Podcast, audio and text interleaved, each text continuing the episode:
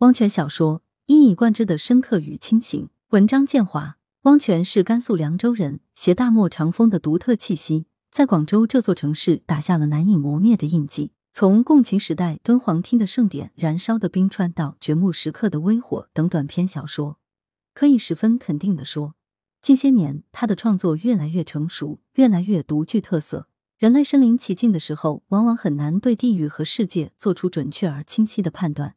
但一个人一旦选择置身事外，他眼底的芸芸众生就会如同浮雕，使其生出历历在目之感。汪泉站在五羊石下，穿过岁月烟尘，回望西北，于是那些活灵活现的碎屑，就像光柱中浮动的微尘，纤毫毕现。所谓旁观者清视也。掘墓时刻的微火，写了弟兄俩的故事。弟弟在哥哥去世掘墓之际，得知哥哥曾经代收了自己的打工收入五十元钱，继而展开了叙述。小说传承了他小说创作一以贯之的深刻与清醒，从生与死的视角切入，在一万多字的小说里，以极具张力的复调式结构，表现出西北小城那些卑微的小人物，他们的无奈与挣扎，他们的坚强与不屈，他们含泪的温情。最难能可贵的是，这里的每一个人物都光彩夺目，各具特色，绝不雷同。汪泉的写作既有非常深厚的现实主义基础，又融合了西方人文主义思想。故其苦难书写不仅真实，更具超脱。说其真实，是因为文中那些充满烟火气息的场面，吃肉、看风水、斩草、打坑，若没有细致入微的观察，断不能如此举重若轻。一些画面平淡质朴，但充满乡土社会的气息。掘墓之前，羊肉是大块的，盛在大脸盆里，摆在桌子中央。每人吃了一块，有人吃了两块，家居吃了两块，然后喝了一碗汤。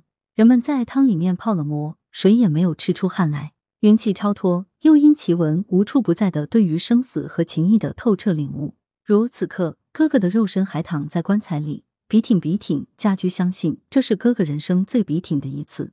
简单而又复杂，甚至如此哲学。天空大地，渺渺人生，同理同在，似乎仰首可见。那根线没有重复，善线曲曲折折，方向在起点，也在终点。无可避免，最终的方向确实没有方向。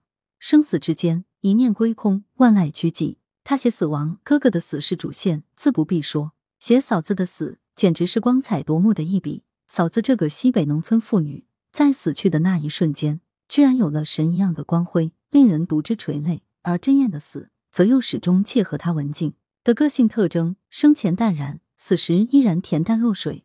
这样的死，恍若庄子离世。无牵无挂，无嗔无喜，命运加之于身的苦难，他照单全收，毫无怨言，令人感佩不已。他也写爱情，但这种爱情并没有大红大绿、喧闹冲动。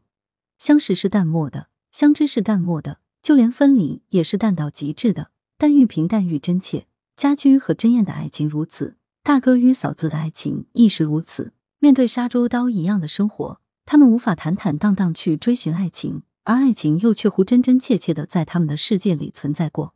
家居和真燕彼此主义，但谁也没说。付工资时多给的四十元钱，成了真燕寄给家居一封最特别的情书。但因哥哥欠债还钱，那代表女孩深情厚谊的四十元，并没有送达家居手中。红尘男女就此错过。唯其如风吹绿波，但无痕迹，方显其弥足珍贵。其文虽小，五脏俱全，在如此小的篇幅里。其人物形象却毫不逊色，家居憨厚而明慧，嫂子勤劳而善良，哥哥麻木但忠诚。就连那个打坑的刘嘎宝，也写得栩栩如生，活透出狡黠与善良。更勿论其以但丁、神曲作为引子的精巧结构，其准确质朴的语言风格，其圆如弹丸的质局，统统都显示出汪泉驾驭故事的高超比例。相信假以时日，他的写作一定会穿云拨月，直上九霄。